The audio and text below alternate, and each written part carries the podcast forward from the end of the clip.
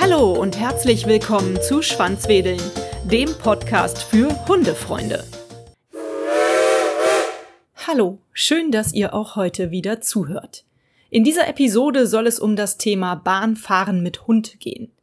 Eigentlich wollte ich einen Sprecher der Bahn zu dem Thema interviewen und hatte die Bahn dafür vor einigen Wochen angefragt. Erst kam gar keine Antwort, dann wurde mir gesagt, man melde sich bald zurück. Dann kam wieder nichts. Und auf meine erneute Nachfrage kam dann folgende Antwort. Danke auch für Ihre große Geduld. Üblicherweise erhalten die Redaktionen schnell eine Antwort auf ihre jeweiligen Anfragen. Wir bitten Sie jedoch um Verständnis dafür, dass wir unter anderem aufgrund von Terminkonflikten wegen der großen Corona-Auswirkungen leider kein Interview geben können. Nun denn, ich gestalte diese Episode also solo. Meine bisherigen persönlichen Erfahrungen zum Thema Bahnfahren mit Hund beschränken sich auf kurze Strecken mit dem öffentlichen Personennahverkehr, der Regional- und S-Bahn und eine längere Bahnreise nach Sylt mit Lola vor anderthalb Jahren. Zu dem Zeitpunkt der Reise nach Sylt war Lola erst knapp ein Dreivierteljahr alt.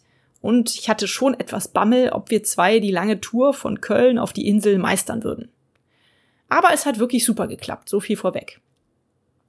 Da ich die Reise weit im Voraus buchen konnte, hatte ich uns beiden damals ein Upgrade in die erste Klasse gegönnt, in der Hoffnung, dass Lola dort etwas mehr Platz haben würde. Das war dann auch tatsächlich so. Also in der ersten Klasse hat man wirklich etwas mehr Beinfreiheit als in der zweiten Klasse. Das war übrigens auch meine erste Reise in der ersten Klasse der Bahn. Aber dadurch, dass wir so früh buchen konnten, war es gar nicht so großartig teurer als die zweite Klasse. Ich hatte damals auch einen anderthalbstündigen Spaziergang Zwischenstopp in Hamburg mit eingebucht.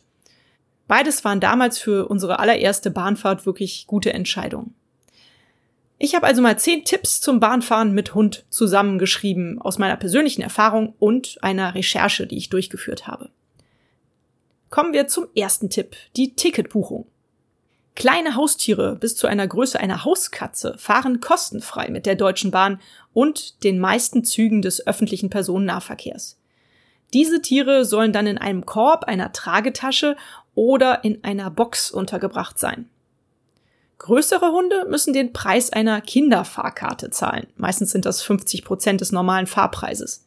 Diese Fahrkarte kann leider nicht mit dem Online-Buchungssystem gebucht werden.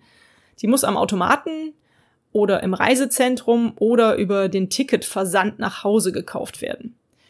Warum das so ist, das hätte ich den Sprecher der Bahn gerne gefragt, aber die Möglichkeit bietet sich mir ja leider nicht.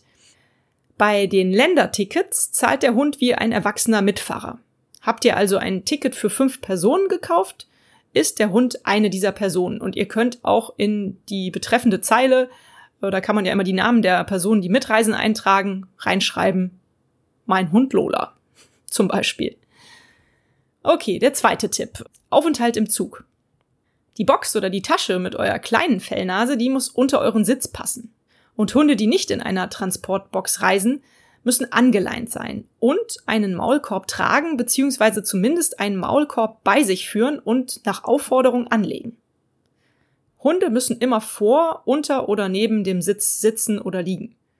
Du musst also keine Sitzplatzreservierung für deinen Hund vornehmen. Das geht sogar gar nicht. Aber ich habe hierzu noch einen richtig guten Tipp, weil nämlich in den Zügen meistens die Sitzplätze ganz weit hinten oder ganz weit vorne in ruhigeren Bereichen liegen. Da ist auch nicht so viel Durchgangsverkehr wie in den mittleren Bereichen des Zuges. Und deswegen ist es ganz gut, wenn man da dann seinen eigenen Sitzplatz reserviert, um dort auch dem Hund etwas mehr Ruhe zu geben. Und natürlich ist es meistens besser, ein Abteil statt einen Großraumwagen zu reservieren. In den Speisewagen dürfen die Hunde für gewöhnlich nicht rein. Bitte achtet doch vor allem darauf, dass euer Hund vor Tritten von den Mitfahrern geschützt ist, dass ihm keiner auf die Pfote oder auf den Schwanz treten kann.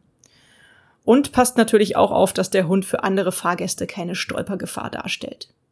Generell ist meine Erfahrung, dass sich die Stimmung des Besitzers auf den Hund überträgt. Und so ist es natürlich gut, wenn ihr auch versucht, ruhig zu bleiben und guter Hoffnung zu sein, dass eure Fellnase die Bahnfahrt genauso entspannt mitmacht wie ihr. Dritter Tipp, Zwischenstopp. Ich habe damals bei meiner Reise nach Sylt einen bewussten Stopp in Hamburg eingeplant. und dort auch direkt geguckt, also von zu Hause auf Google Maps geguckt, wie ich vom Bahnhof am besten zum nächsten Park komme, um dort der Lola einen kleinen Spaziergang zu gönnen, ein bisschen Ruhe, ein bisschen frische Luft, äh, eine grüne Wiese zum Schnuppern und natürlich auch irgendwie eine Möglichkeit, sich ganz entspannt zu erleichtern. Und das hat echt richtig gut geklappt. Aber auf längeren Strecken gibt's ja auch öfters mal ähm, die Möglichkeit, dass der Zug an manchen Haltestellen etwas länger anhält. So zum Beispiel hier in Nordrhein-Westfalen immer in Hamm. Dort wird häufig ein Teil vom Zug entkoppelt oder sowas. Das kann man vorher auf der Homepage der Bahn in Erfahrung bringen, wenn es längere Stopps gibt. Und dann kann man natürlich auch den Stopp nutzen, um mit dem Hund rauszugehen und zum Beispiel an der rechten oder der linken Seite bis zum Ende des Bahnsteigs zu laufen und da vielleicht ein bisschen Grün vorzufinden, wo auch dort der Hund dann mal eben Pipi machen kann. Den vierten Tipp habe ich unter dem Thema Komfort zusammengefügt. Es ist natürlich total schön, wenn ihr euch mal versucht, in die Hundeperspektive hereinzuversetzen und überlegt, wie für euren Hund denn diese Zugfahrt eigentlich ist und wie ihr ihm die so angenehm wie möglich machen könnt. Mein Tipp, nehmt eine Decke vom Hund mit oder auch ein Spielzeug, ein Lieblingsspielzeug oder vielleicht einen Knochen zum Knabbern und natürlich ein paar Lieblingsleckerchen. Ja, und auf gar keinen Fall sollte eine Trinkgelegenheit fehlen, also ein bisschen Wasser und eine Schüssel um dem Hund zwischendurch etwas zu trinken zu geben. Das solltet ihr auf jeden Fall mitnehmen. Und habe ich auch mal mit unter den äh, Punkt Komfort gepackt, wenn natürlich doch mal ein Malörchen im Zug passiert und euer Hund vielleicht ja auch vor Aufregung irgendwo hinpieselt, dann nehmt doch bitte ein paar Tücher mit, für ein größeres Geschäft eventuell auch eine Tüte und ein bisschen Desinfektionsmittel und macht wieder sauber, was da passiert ist. Fünfter Tipp. Vor Reiseantritt.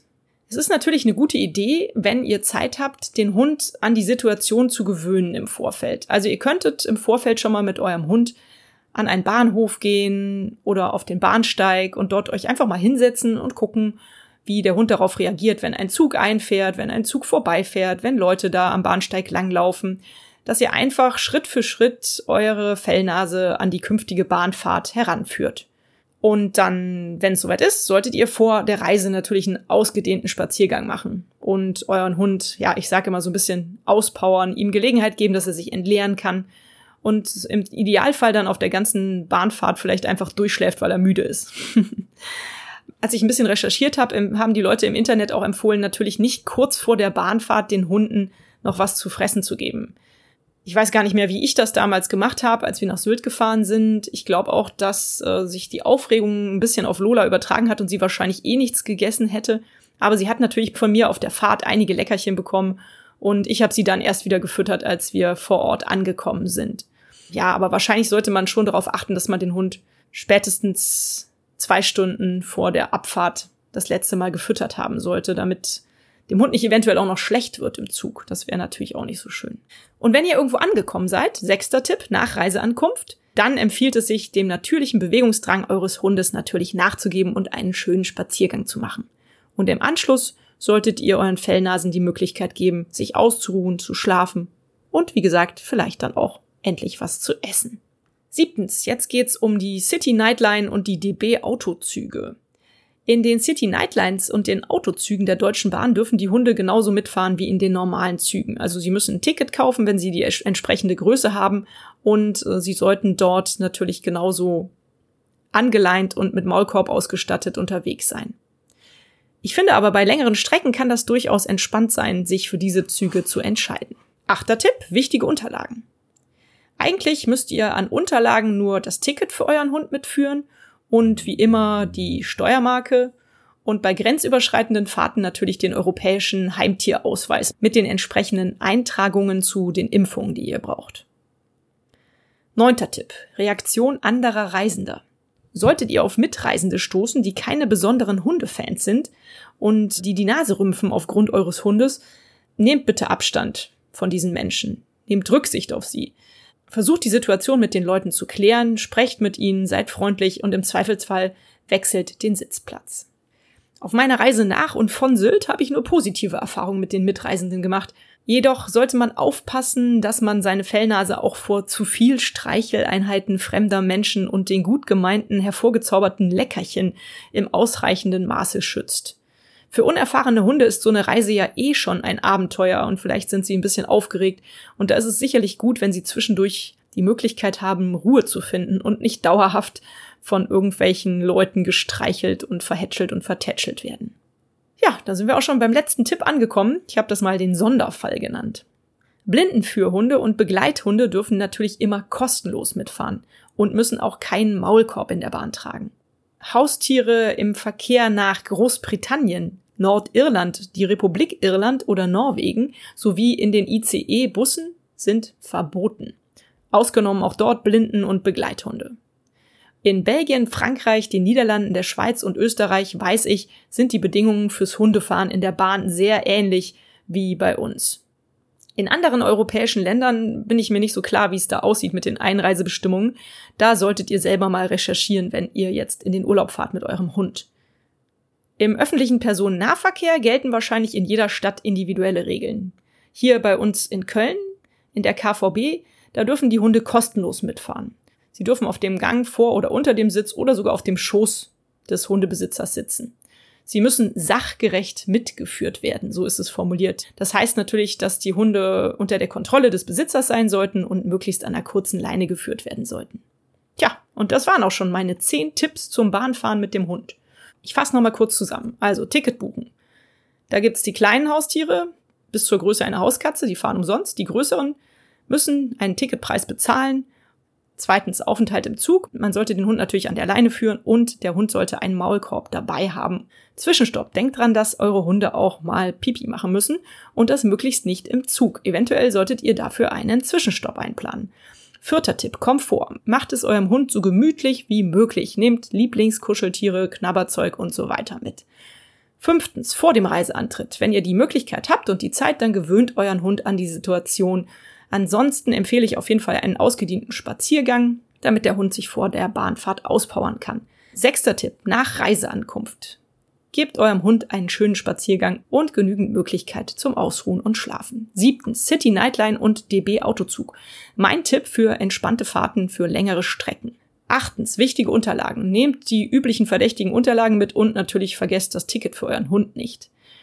Neuntens, Reaktion anderer Reisender. Seid rücksichtsvoll und diplomatisch und äh, gönnt eurem Hund und den anderen Reisenden die entsprechende Ruhe und den entsprechenden Platz, den man braucht.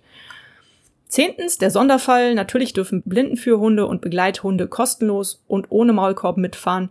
Und die Verhältnisse in anderen Ländern, soviel ich weiß, in Europa fast überall die ähnlichen Bedingungen wie in Deutschland. Aber bitte schaut vorher nochmal im Internet nach, wo ihr hinfahrt und wie die Bedingungen dort beim Bahnfahren mit Hund sind. Vielen Dank, dass ihr wieder zugehört habt. Was für Erfahrungen habt ihr denn mit euren Fellnasen und der Bahn gemacht? Erzählt doch gerne mal in den Kommentaren auf Facebook oder Instagram oder in einer E-Mail an mich davon. Ich freue mich über den Austausch. Hat euch dieser Podcast gefallen, dann teilt ihn doch mit euren Freunden und gebt mir eine 5-Sterne-Bewertung, denn nur so werden auch andere Hundefreunde auf den Podcast aufmerksam. Nun knuddelt euren Hund und gebt ihm ein Leckerchen und sorgt für ein Schwanzwedeln. Bis zur nächsten Folge. Wuff und tschüss.